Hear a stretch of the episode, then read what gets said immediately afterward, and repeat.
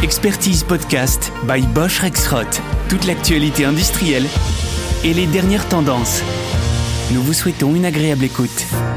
Bonjour et bienvenue dans ce podcast consacré à la robotique collaborative et plus généralement à la collaboration homme-machine dans l'usine du futur. Aujourd'hui, j'ai le plaisir d'accueillir Franck Papon, expert des solutions collaboratives chez Bosch Rexroth France. Franck a accepté de répondre à mes questions. Alors Franck, c'est vraiment à ce terme de collaboration que je m'intéresse parce que j'ai le sentiment qu'il reflète un changement de perspective qui mérite d'être mis en lumière. Lorsque j'entends collaboratif dans robot collaboratif ou collaboration dans collaboration homme-machine, je sens bien qu'il y a de l'humain, que les êtres humains reprennent de l'importance, reprennent leur place dans l'acte de fabriquer. Est-ce qu'on avait oublié l'importance de l'humain dans les processus industriels, Franck? J'espère bien que non. En tout cas, ce n'est pas du tout ce que je ressens dans mes échanges avec les industriels, ni ce que je vis dans les usines. Je ne crois pas qu'un seul responsable de production pourrait imaginer tenir ses objectifs de rendement, de qualité, d'efficience, sans l'apport de ses équipes. Mais l'industrie a tellement parlé d'automatisation qu'elle s'est peut-être un peu déshumanisée aux yeux du public.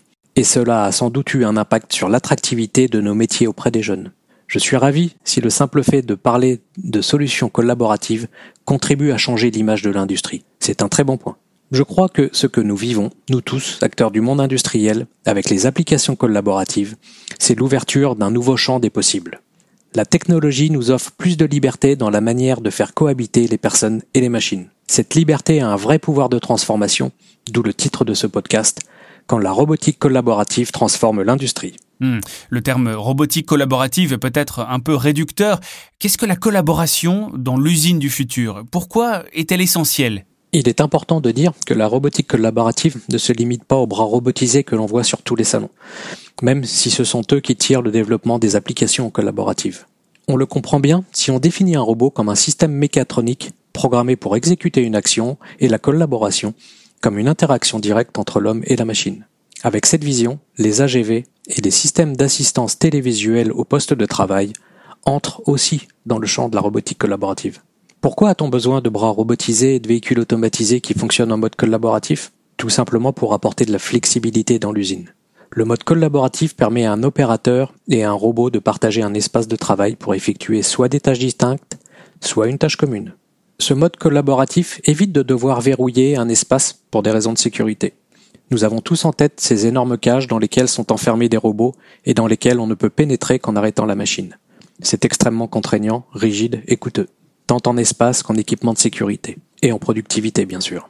L'autre raison essentielle qui pousse le développement des applications collaboratives est le besoin d'assistance. Il y a encore dans l'industrie, sur les lignes d'assemblage par exemple, beaucoup d'opérations où la dextérité humaine est indispensable.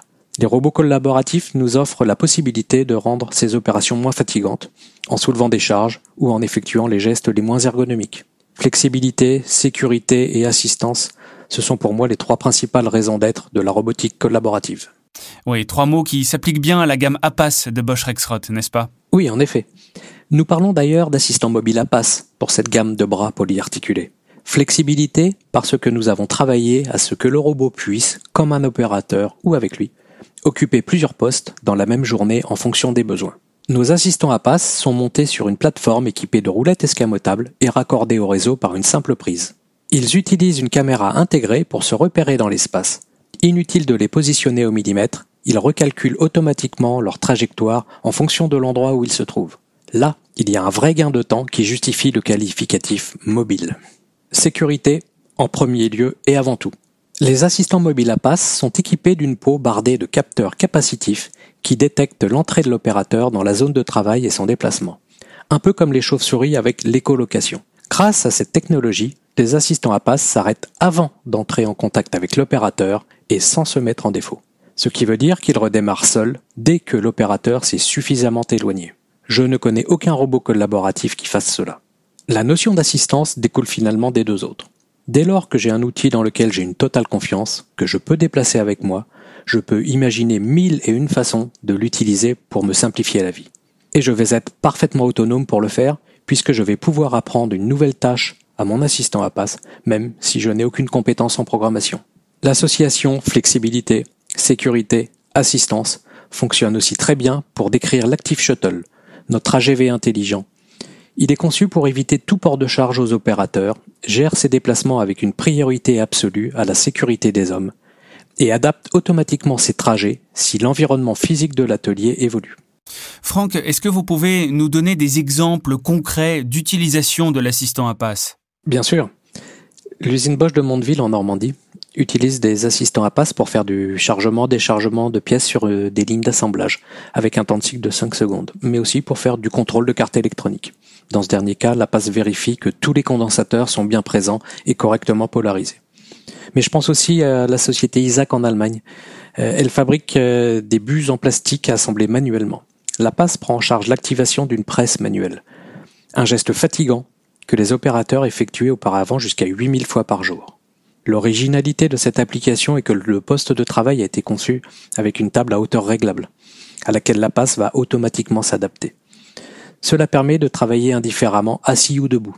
Du coup, le poste peut être ouvert à des personnes en situation de handicap ou tout simplement à des personnes qui fatiguent vite en station debout.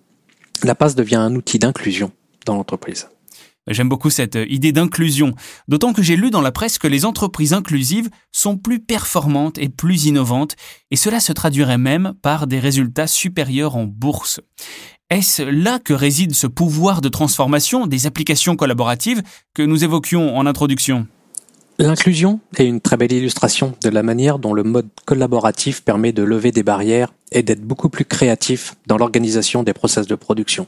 L'inclusion au sens large, hommes et femmes, jeunes et moins jeunes, diplômés et non diplômés, valides ou non, et l'ergonomie sont des sujets essentiels pour l'industrie qui peine véritablement à recruter. Et je suis moi aussi convaincu que la diversité est une richesse pour l'entreprise. Mais le pouvoir de transformation du collaboratif va au-delà de l'inclusion. Penser collaboratif, c'est pouvoir remettre l'homme au cœur de l'environnement machine en toute sécurité. C'est pouvoir associer le meilleur des deux mondes, le monde de la production manuelle et le monde du tout automatisé, avec des outils qui ne sont pas excluants. C'est aussi éviter le travail de nuit. Pour moi, le collaboratif, c'est la liberté. Et la liberté, c'est l'innovation. Merci Franck pour cet éclairage inspirant et ces exemples très concrets. Franck Papon, je rappelle que vous êtes expert des solutions collaboratives chez Bosch Rexroth France. J'ai là le sentiment d'avoir fait un voyage dans le futur et pourtant, je pense que tout ce que vous nous avez décrit est déjà la réalité dans certaines usines. En tout cas, je retiens toutes les possibilités qui s'ouvrent dès lors que l'on pense collaboration entre l'homme et les robots. Chers auditeurs, ce podcast touche à sa fin. Si vous souhaitez en savoir plus sur l'assistant de production à passe et les autres solutions collaboratives de Bosch Rexroth, n'hésitez pas à contacter nos experts. Je vous donne rendez-vous très vite pour découvrir ensemble un nouveau sujet. Bosch Rexroth vous remercie de votre écoute. Découvrez tous nos podcasts, livres blancs, webinars, paroles d'experts, infographies sur notre blog expertise.boschrexroth.fr. À très vite!